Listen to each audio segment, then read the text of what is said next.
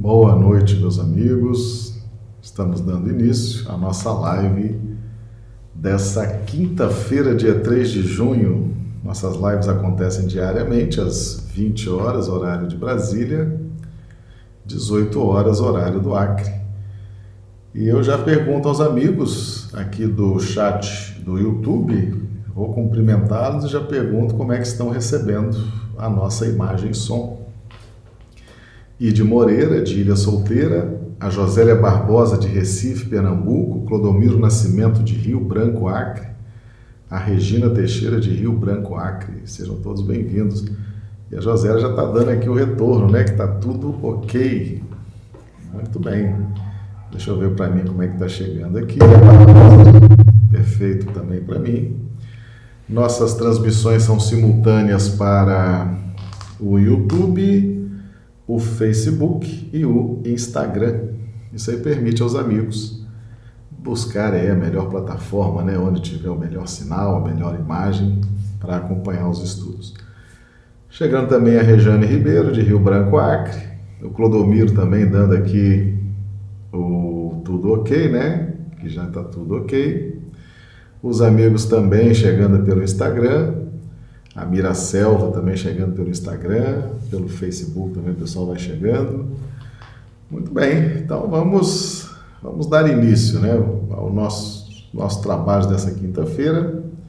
Hoje nós vamos abordar o tema O que é a morte? Um estudo da primeira carta de Paulo aos Coríntios, capítulo 15, versículo 36. O que é a morte? E nós já vamos aqui então também colocando os textos de referência. Lembramos que para o pessoal do YouTube e do Facebook está lá disponível os textos, né, os símbolos, as referências. Os amigos do Instagram ficam com a nossa imagem, mas quem gosta de acompanhar os textos, a leitura, está disponível tá? no YouTube e no Facebook. Bom, então nós estamos trazendo hoje aqui um símbolo, nós estamos trabalhando símbolos já há muito tempo.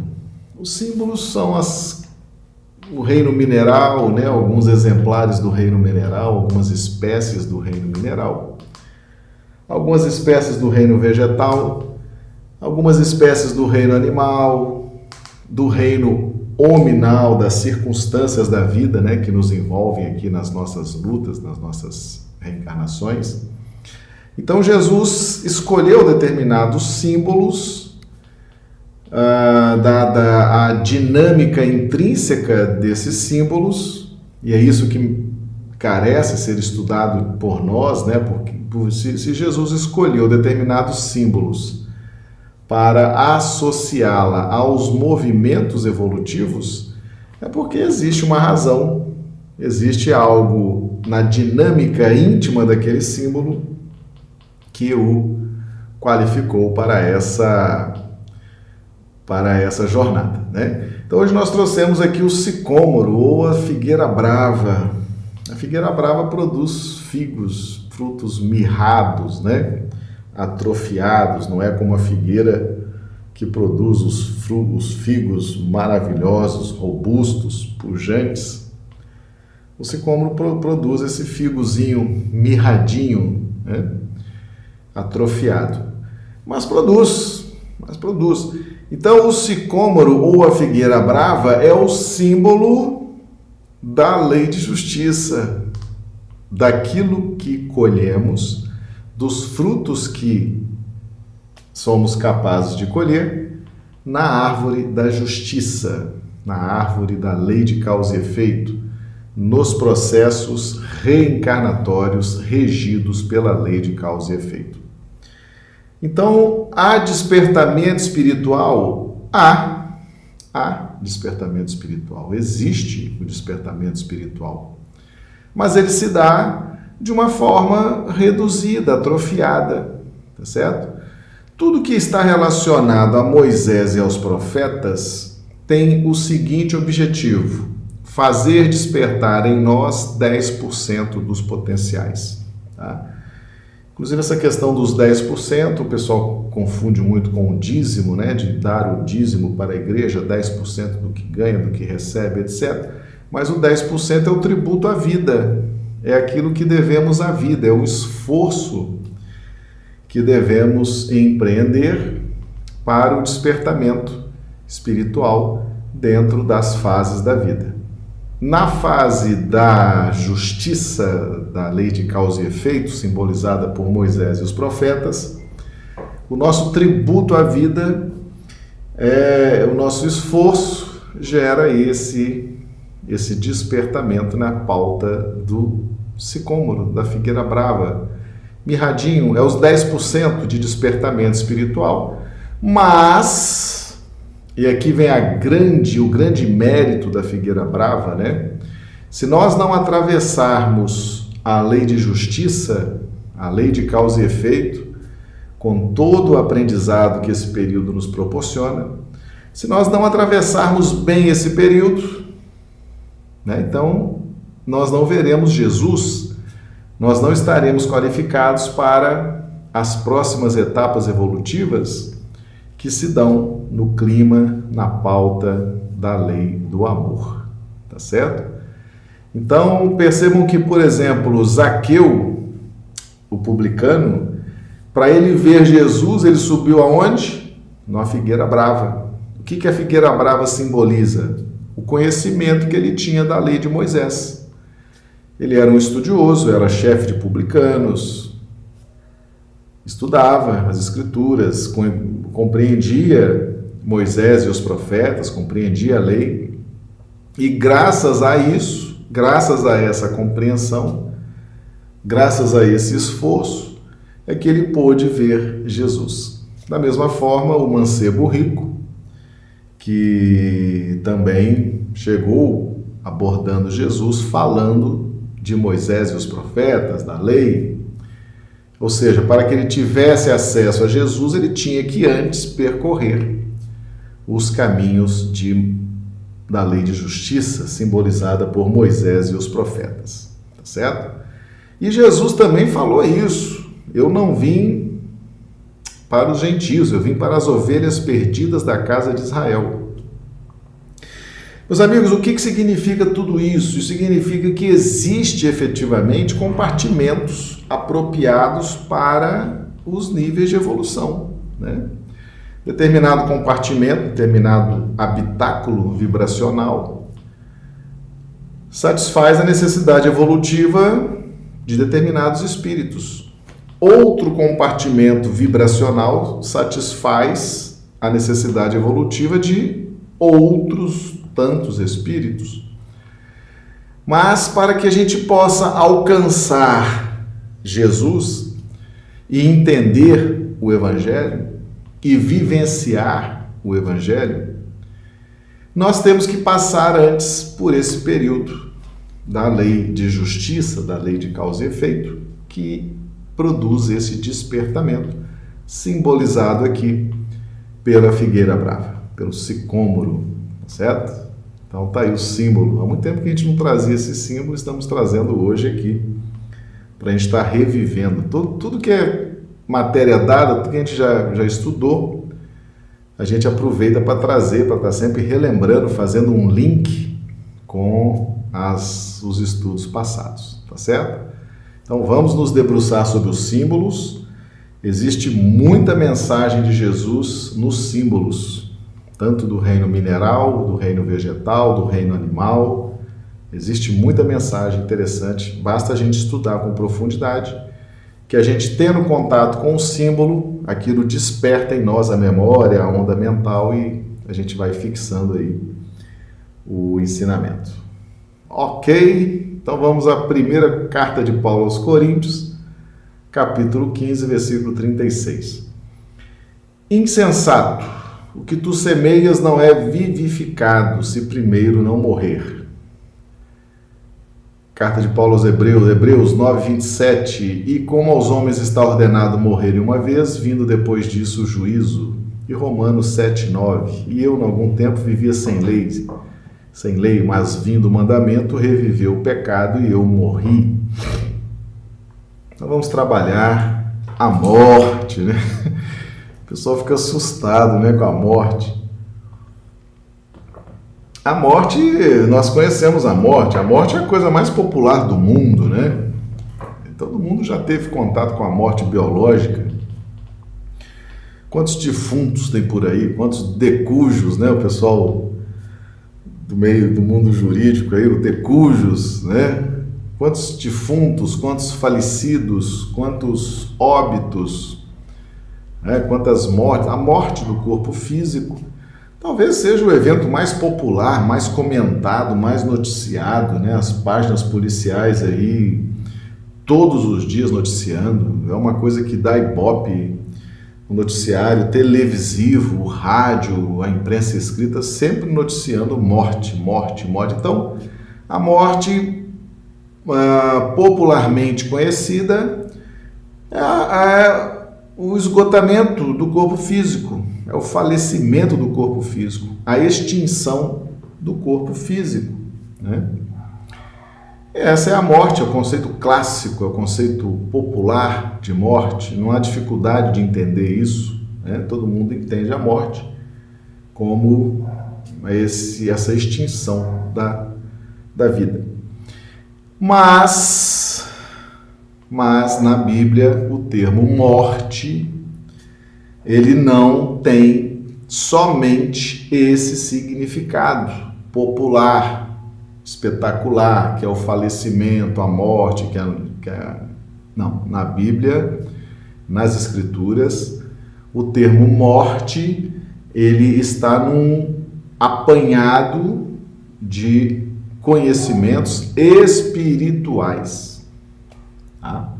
Então, primeira carta de Paulo aos Coríntios, capítulo 15, versículo 36. Insensato, o que tu semeias não é vivificado se primeiro não morrer. O que significa essa morte aqui, se primeiro não morrer? Meus amigos, a nossa verdadeira vida é a vida no plano espiritual. Nós aqui na Terra somos espíritos que estamos habitando temporariamente um corpo de carne.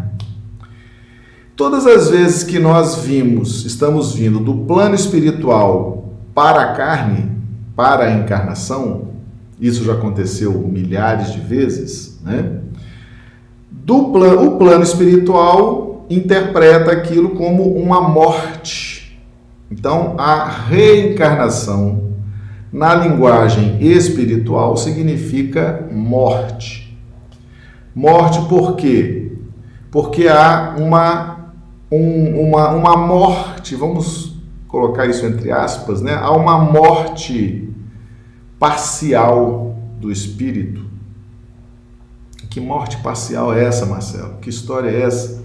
Há uma redução da memória do espírito. Quando nós reencarnamos, o espírito tem a sua memória bastante reduzida, os seus sentidos espirituais ficam atrelados aos sentidos físicos, né? Então, se no plano espiritual o espírito enxerga 180 graus, aqui na Terra ele enxerga tão somente aonde os olhos alcançam. Né?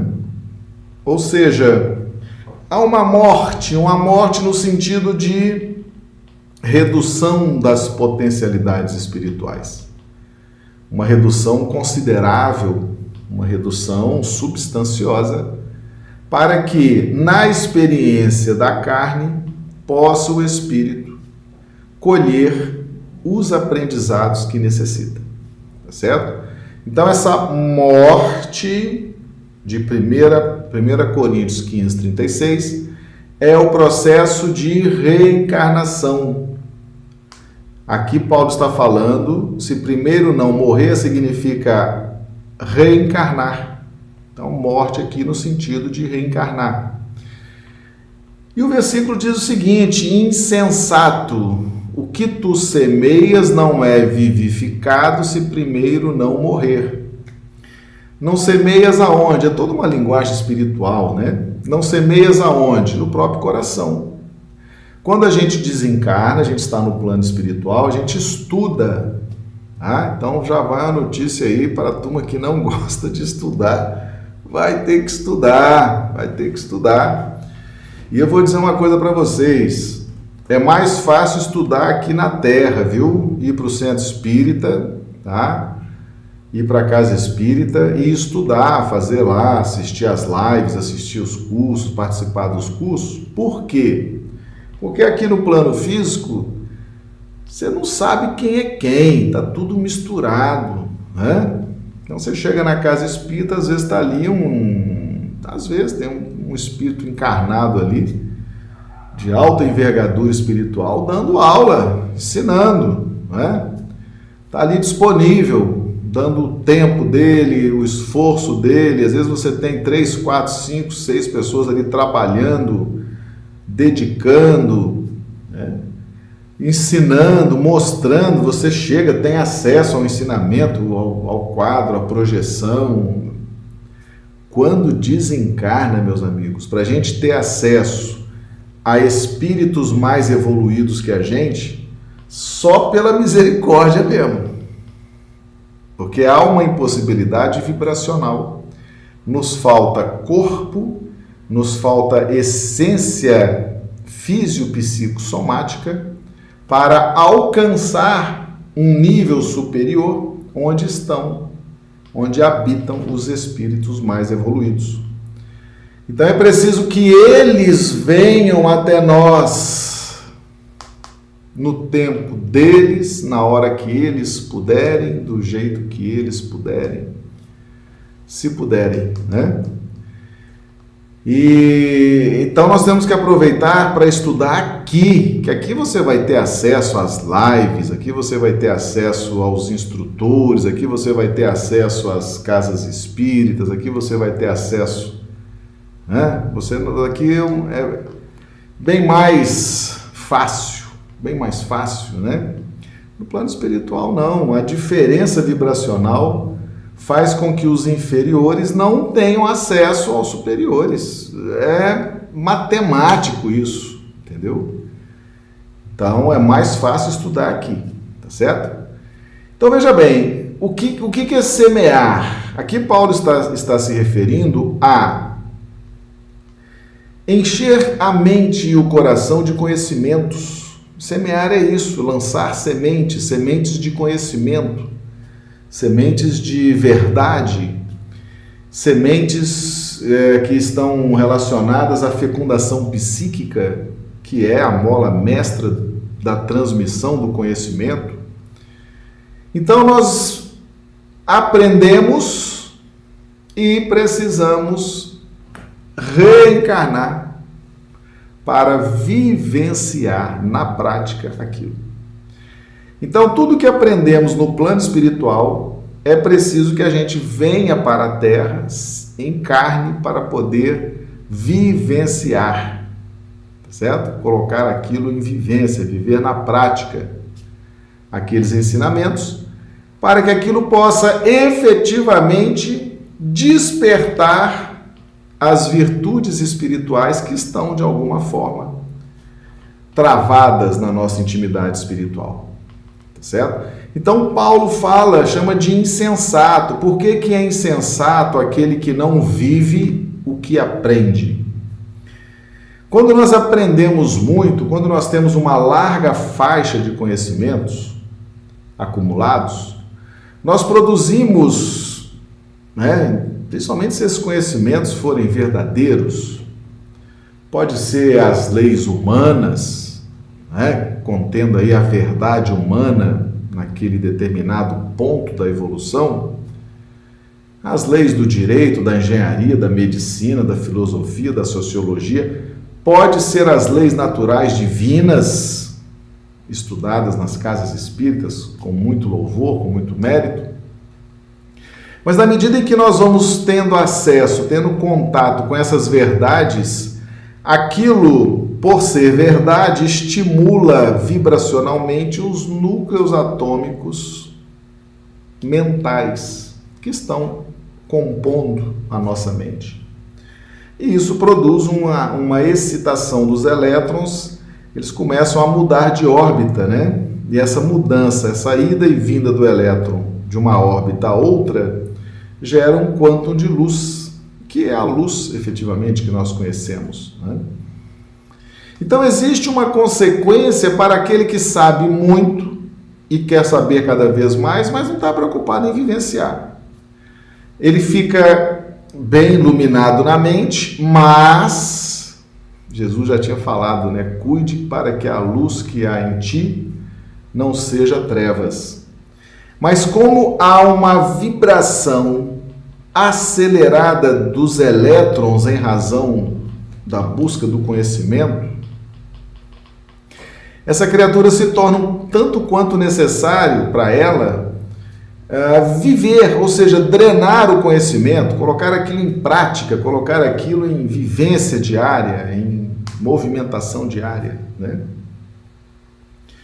E se ela não faz isso, aqueles elétrons vibrando em alta frequência acabam atritando as relações interpessoais, porque a pessoa começa a ficar muito chata, né? começa a ficar muito pedante, muito arrogante, ela começa a ter solução para tudo, ela se mete na vida de todo mundo, dando conselhos, dando opinião, ela tem a razão em tudo, ela tem o conhecimento em tudo, ela sabe tudo, ela opina em tudo, e acaba se tornando uma pessoa chata, sistemática, e ninguém quer ficar perto daquela pessoa, porque ela é chata, sistemática, ela é ela o tempo todo querendo se impor intelectualmente, né? ela usa os conhecimentos, vai buscar conhecimento para se impor sobre os outros, para humilhar os outros, para subjugar os outros.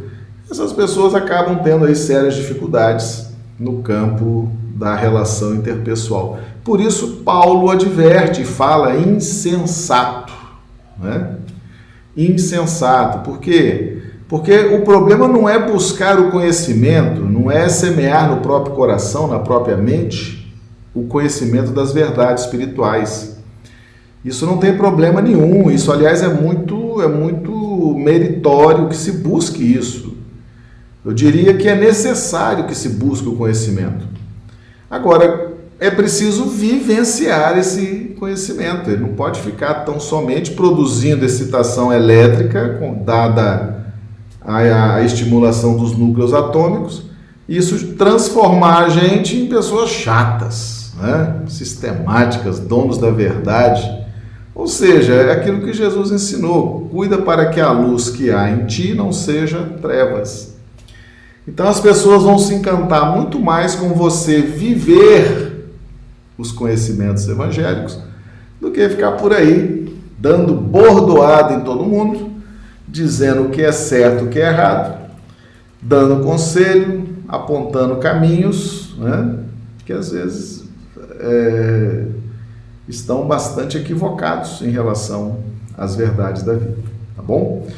Então é muito importante isso. Todo conhecimento que a gente adquire é importante ter essa equação.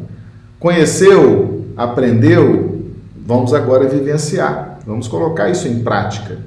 Vamos transformar isso em palavras, em atos, em pensamentos. Vamos transformar isso em uma saudável relação interpessoal com o próximo, não é verdade? Então, esse conhecimento deve ser vivificado, né? nós devemos vivenciar. E aquele que aprende no plano espiritual tem que encarnar para poder dar o seu testemunho de que aprendeu realmente porque é aqui, meus amigos, é aqui. Porque acontece um fenômeno muito interessante quando a gente tem a redução da memória, né?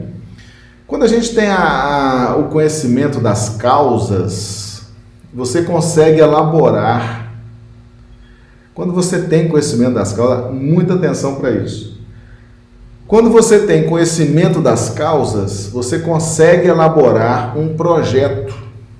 Um projeto de defesa, um projeto de cautela, um projeto de avanço para avançar, um projeto para recuar, um projeto para administrar proveitosamente. Então, quando a gente tem muitas informações, a nossa memória está bem aberta bem expandida, você tem conhecimento de vidas passadas, você tem conhecimento de situações passadas, você começa a ter a capacidade racional de planejar uh, o domínio das más inclinações e a sua transformação moral. Certo? Então, os dois pilares, qual é o conceito clássico? Conhece-se o verdadeiro espírita pelos esforços que emprega para domar as más inclinações e efetivar a sua transformação moral. Para domar as más inclinações, eu tenho que saber quais são. Para fazer a transformação moral, eu preciso saber o que, que eu preciso transformar. Não é essa a lógica? Mas se eu estou com a memória reduzida, como é que eu vou saber disso? Para compensar a memória reduzida, existe o regime de circunstâncias, os atritos do dia a dia, aquelas pessoas difíceis, que são grandes desafios, aquelas coisas difíceis, aquele trabalho complicadíssimo, aquela história, aquilo.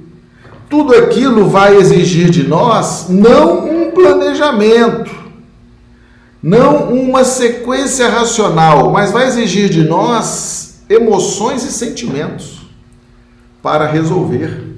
Entende? Entende o que, que é o, o, a morte no conceito espiritual? Por quê? Porque você não tem como planejar, até porque você não sabe planejar. Nós não sabemos planejar. Vai dizer se alguém aqui eu não sei planejar o que é melhor para mim na minha encarnação. Eu não sei. Se não fosse o meu mentor me ajudando, eu não teria dado um passo em direção nenhuma na minha evolução espiritual. Eu não sei planejar circunstâncias nem para minha evolução. Não sei compor essas circunstâncias. Não sei pegar os elementos adequados para criar essa circunstância. Não sei. Então é até bom que eu não tenha mesmo tanta memória aberta, tanto conhecimento, porque eu não saberia nem o que fazer com isso. A verdade é essa, né? Então nós temos essa memória reduzida e isso nos coloca de coração aberto diante das pessoas, das profissões, dos fatos, das coisas e ali nós vamos responder aquelas demandas na pauta do sentimento, na pauta da emoção, agindo ou reagindo, mas sem muito conhecimento de causa. E isso é fundamental para o nosso processo de despertamento de virtudes. Atenção, hein? Atenção, então nós temos que estar atentos a essas circunstâncias da vida. Por que, que as coisas vêm ao nosso encontro? O que está acontecendo? O que, que é isso? Por quê? Por que, que eu estou reagindo reiteradamente dessa forma? Né? Isso é o nosso progresso espiritual, sem planejamento. Por isso que é importante a gente trabalhar, porque a gente quando está agindo, você quando vai agir, você, quando vai tomar uma decisão, você calcula, você premedita, você analisa as circunstâncias para que lá na frente você tome uma decisão acertada.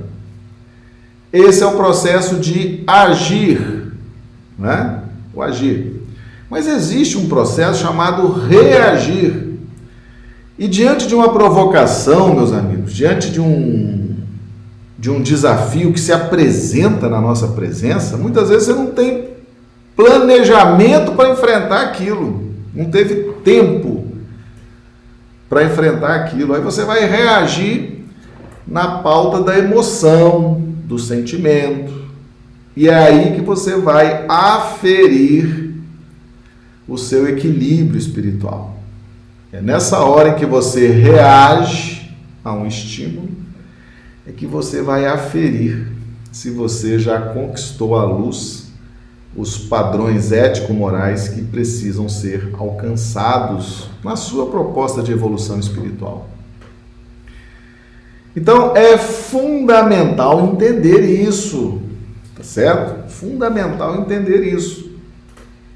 Veja, por exemplo, aqui em Romanos 7,9: E eu, em algum tempo, vivia sem lei, mas vindo o mandamento, reviveu o pecado e eu morri. Paulo, em Romanos 7,9, está nos dizendo quando que nasce o mal dentro de nós. E eu, em algum tempo, vivia sem lei, ou seja, o que eu fazia eu achava que estava certo.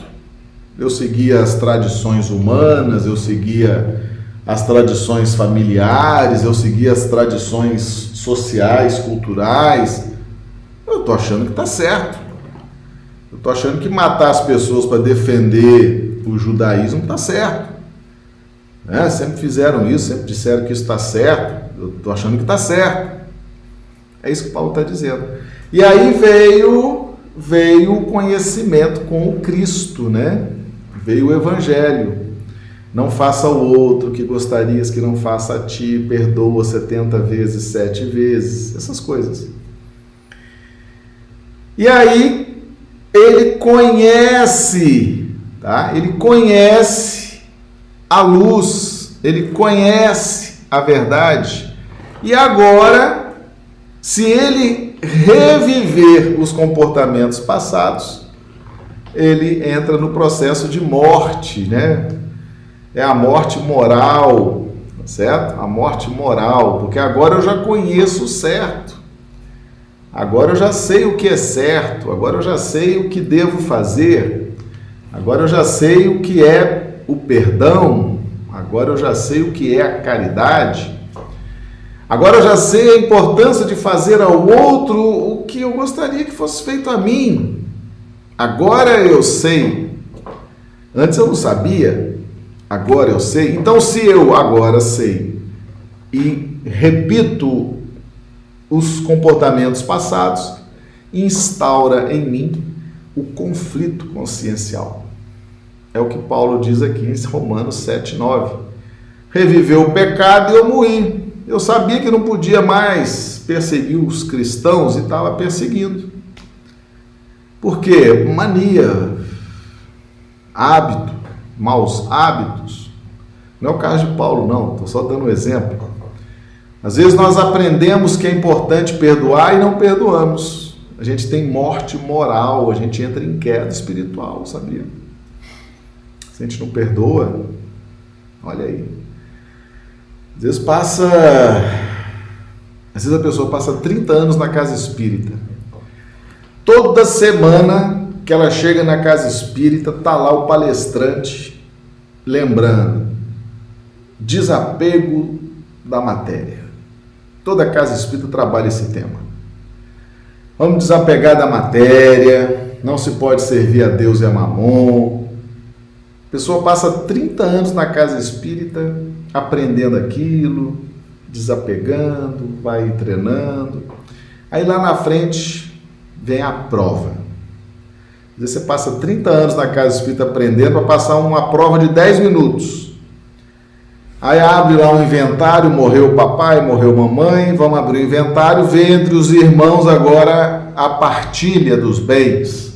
A criatura não deixou nada, deixou ali meia dúzia de copos, três facas, cinco garfos.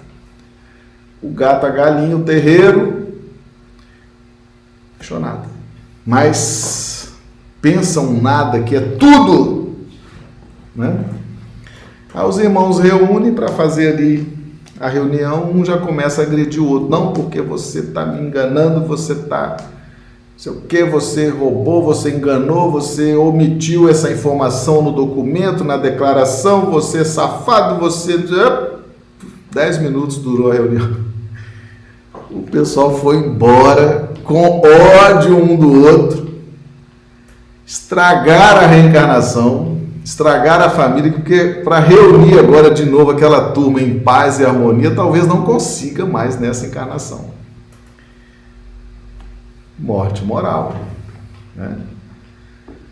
Gustavo, abre mão, não. Ah, abre mão aí, pai, dessa, dessa caneca velha, desse. É, abre mão disso. Não, mas mantenha a paz, mantenha a tranquilidade. Às vezes tem um irmão mais necessitado, às vezes tem uma pessoa mais necessitada, mas numa dificuldade maior. Essas coisas. Então, é apenas um exemplo material, mas nós temos exemplos ao infinito, são circunstâncias as mais diversas, né, que podem nos ajudar muito a não entrar nesse processo de morte moral, uma vez que já conhecemos o que é certo, conhecemos o que é errado, né? Então, aquele que não conhece a lei, o que faz é lei. Mas depois que nós sabemos o que é o bem, aí a gente passa a identificar o mal. Nós vivemos no mal, meus irmãos, durante uma larga faixa da nossa existência, acreditando que aquilo é o certo, tá? Por isso que o bem sendo revelado nos liberta. Quando Jesus traz o amai-vos uns aos outros como eu vos amei, eu estarei convosco até o fim dos dias eu dou a minha vida por vocês. Perdoa setenta vezes, sete vezes. Ouvistes o que foi dito aos antigos? Amarás o teu próximo e odiarás o teu inimigo? Eu, porém, vos digo: amai os vossos inimigos, orai por aqueles que vos caluniam e vos odeiam. Então, o que, que Jesus veio trazer? O bem. Porque Paulo já nos ensina, a vontade de Deus é boa, agradável e perfeita. Então Jesus trouxe o bem, Jesus revelou o bem. E ao revelar o bem, o que, que ficou conhecido agora? O mal. Que o mal antes não era conhecido, a gente vivia o mal achando que o mal era o natural, né? que dar bordoada no outro é normal. Aí o bem foi revelado pelo Cristo, o mal se tornou conhecido. Tá? Essa é a divisão de águas com a presença de Jesus nesse planeta. Ele que veio trazer pessoalmente o Evangelho. Né? Então Jesus apresenta o bem, o amor, a glória, a evolução, a luz.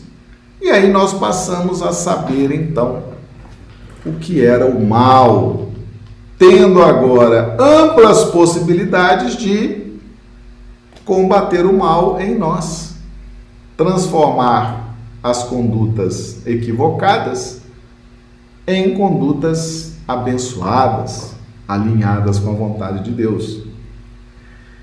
Então a presença de Jesus entre nós foi esse divisor de águas, porque hoje nós conhecemos o bem. E depois que a doutrina espírita entra na nossa vida, e a gente começa a estudar a doutrina espírita e ler e compreender, você vê o quanto que existe de bem revelado.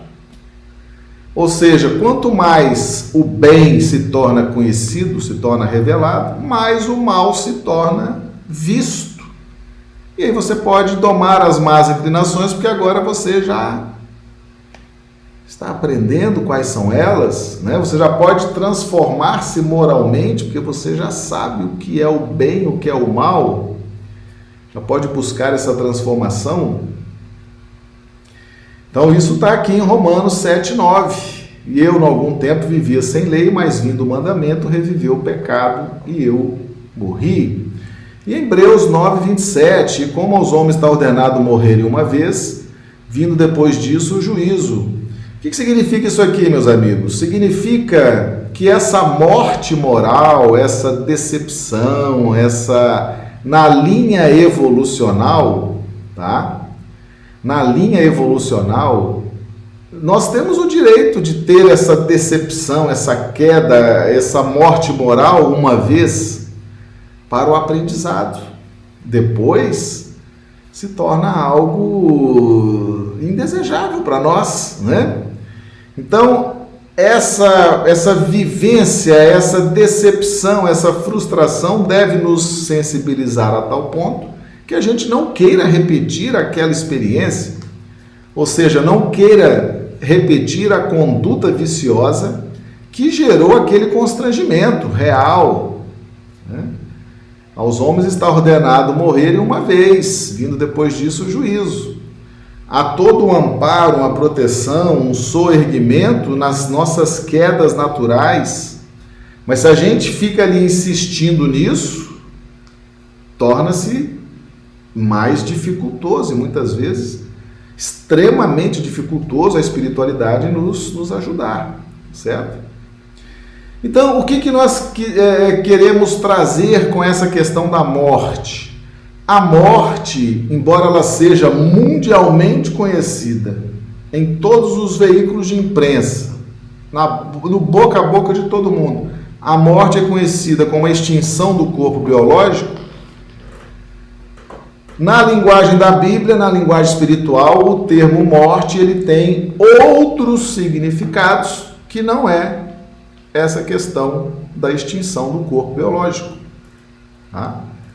Nós trouxemos aqui apenas três exemplos, três passagens de Paulo, apenas três, poderíamos ter trazido muito mais, mostrando que morte, tanto no Velho como no Novo Testamento, muitas vezes significa vida, muitas vezes significa reencarnar, muitas vezes significa uma queda moral que não tem nada a ver com a extinção do corpo biológico. Por isso que é importante estudar. Espíritas amai-vos, espíritas instruí-vos. Vamos sempre buscar esse, esse conhecimento, porque quanto mais a gente conhece, maior a probabilidade de nós vencermos o egoísmo. Já trabalhamos essa equação aqui, né? O nosso instinto de conservação, meus amigos, talvez é o nosso melhor amigo, porque ele quer tudo para nós. Ele quer a comida, ele quer a melhor comida, a melhor água, o melhor sono, o melhor prazer, a melhor condição. Esse é o nosso instinto de conservação, é um amigão que você tem. Só que ele é exagerado. Né? O instinto de conservação ele é um instinto, ele não passa de um instinto. Tá? É uma inteligência rudimentar. O instinto é uma inteligência rudimentar. É uma inteligência? É uma inteligência rudimentar. Ele vai te avisar a hora que você precisa comer, que você precisa se nutrir, se hidratar, repousar. Ele vai te dizer, é uma inteligência rudimentar. Mas essas questões, uh, nós vamos tendo essa relação com a matéria, a matéria bombardeando com as suas vibrações o nosso instinto de conservação, aquilo gera o egoísmo, a gente começa a ficar exagerado com as coisas do instinto de conservação e começa a desenvolver muito interesse pessoal, não é? E como é que nós vamos de, é, desfazer isso, esse interesse pessoal, esse egoísmo, que é uma inflamação na linha do instinto de conservação? É através do conhecimento, aquisição do conhecimento. Por isso que é espíritas amai-vos, espíritas instruí-vos. Tem que instruir, tem que estudar. A principal finalidade da casa espírita é o educandário, não é reunião mediúnica presidente de casa espírita, dirigentes de casa espírita. A principal finalidade da casa espírita é o educandário. A casa espírita tem que ser escola, tem que ensinar, certo? Tem que ensinar, tem que ensinar evangelho, tem que ensinar a doutrina espírita. Senão o povo não combate o egoísmo. Você só consegue neutralizar a influência da matéria no instinto de conservação, gerando o egoísmo e o interesse pessoal, se você veicular conhecimento em farta quantidade e qualidade. É assim que a gente ajuda, ajuda a si próprio e ajuda os que estão à nossa volta, tá bom? Meus amigos, lembrando que amanhã Amanhã é sexta-feira e sexta-feira é dia de pinga-fogo, é dia de perguntas e respostas. O pessoal gosta dessa dinâmica, né? Então já lembrem aí das lives dessa semana, os, os, vídeos aqui do canal. Se você viu os vídeos e teve alguma dúvida, faça a sua pergunta amanhã, tá? Faça a pergunta pelo chat aí do, do YouTube, do Instagram, do Facebook. Faça a sua pergunta. Nós vamos aqui tentar responder. Sexta-feira é o dia de tentar responder essas perguntas, né? O pessoal vai aí, então. Durante a semana não tem como responder. Acho que vocês já, já perceberam, né? Às vezes o pessoal pergunta, fala, não, não dá para parar a ler, porque nós temos que dar sequência na live, temos que dar sequência aos, aos assuntos, né? Mas a gente então separou a sexta-feira para fazer essa interação com os amigos nessa pauta, né, de responder, de perguntar, e assim a gente vai tentando sanar uma dúvida ou outra. Então nós agradecemos a presença de todos vocês, os amigos aqui do YouTube, do Facebook, do Instagram, o carinho, o comparecimento de vocês. Rogamos a Jesus uma noite de quinta-feira maravilhosa, uma noite de sono reparador das nossas energias e amanhã estaremos de volta, se Deus quiser. Um grande abraço, até amanhã no nosso Pinga Fogo.